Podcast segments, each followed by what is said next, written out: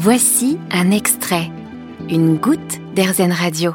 L'agence de voyage Airzen Radio nous emmène aujourd'hui avec son commandant de bord François Petitet du côté de la Slovénie et des Balkans pour retrouver le Génévrier. Alors oui, nous allons euh, dans les Balkans, nous allons dans les îles grecques comme la Crète ou euh, dans des pays euh, de l'ex-Yougoslavie comme la Slovénie. Et nous allons découvrir le genévrier qui est un arbuste qui fait un arbuste de quelques mètres qui appartient à la famille des cupressacées. C'est la famille du cyprès.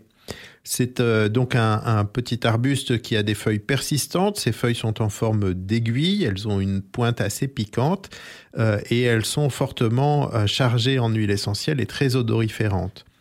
C'est un arbuste avec des fleurs dioïques. Alors dioïques, ça veut dire qu'il y a des fleurs mâles et des fleurs femelles. Et les fleurs femelles vont produire un cône qui euh, ressemblerait dans sa structure à un cône de cyprès, mais qui en fait a, plus un aspect charnu d'une petite baie, donc un fruit charnu qu'on appelle les baies de genièvre. Et euh, on devrait botaniquement les appeler les galbules, mais peu importe, appelons-les les baies de genièvre.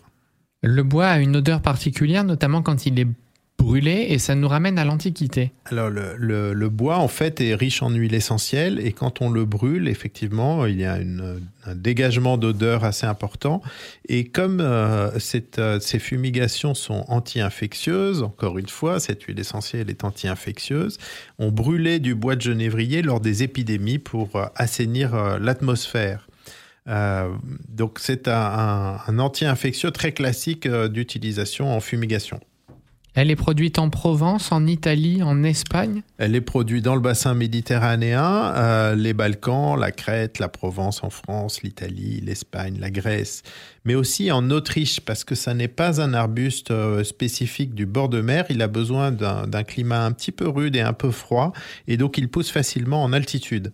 Euh, c'est pour ça que la Slovénie est particulièrement un territoire où il y a des, montagnes assez importantes, et donc où on va retrouver beaucoup de, de genévriers. Une plante, deux huiles essentielles différentes?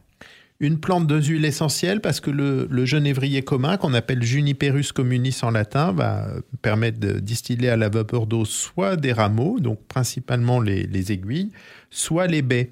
Et euh, l'huile essentielle de baie, alors elles ont à peu près les, mêmes composants, hein, euh, des monoterpènes beaucoup, dont euh, un, produit qu'on appelle le pinène, mais on va trouver aussi le sabinène, et le, genévrier sabine, c'est un, c'est typiquement un genévrier qui va fabriquer beaucoup de sabinène.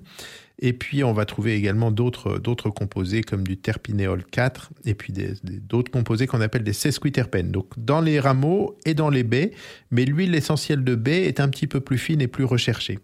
Il y a d'autres génévriers qu'on peut également distiller. Alors on va retrouver euh, principalement de l'huile essentielle issue du genévrier commun, Juniperus communis, qu'on appelle l'huile essentielle de baie de genévrier ou de rameau de genévrier. Mais il y a d'autres genévriers qui peuvent se distiller, notamment un genévrier qu'on trouve également en Provence qui s'appelle le Juniperus oxycedrus ou genévrier cade. Et il va donner par distillation à la vapeur d'eau l'huile essentielle de cad, et puis aussi une autre préparation traditionnelle en Provence, qui est une technique tout à fait particulière. Donc, ce n'est pas une distillation à la vapeur d'eau, c'est, on peut appeler ça une pyrolyse, c'est-à-dire qu'on va mettre les, branches de genévrier cad dans un four. On voit encore des fours en pierre en Provence. Et euh, euh, on va faire un feu sous euh, les branches de genévrier, mais pas directement en contact. Et c'est l'exsudation de l'huile essentielle qui va se transformer en goudron qu'on va racler sur les bords du four et qui va donner le goudron de cad. Vous avez aimé ce podcast Erzen Vous allez adorer Erzen Radio en direct. Pour nous écouter, téléchargez l'appli AirZen ou rendez-vous sur airzen.fr.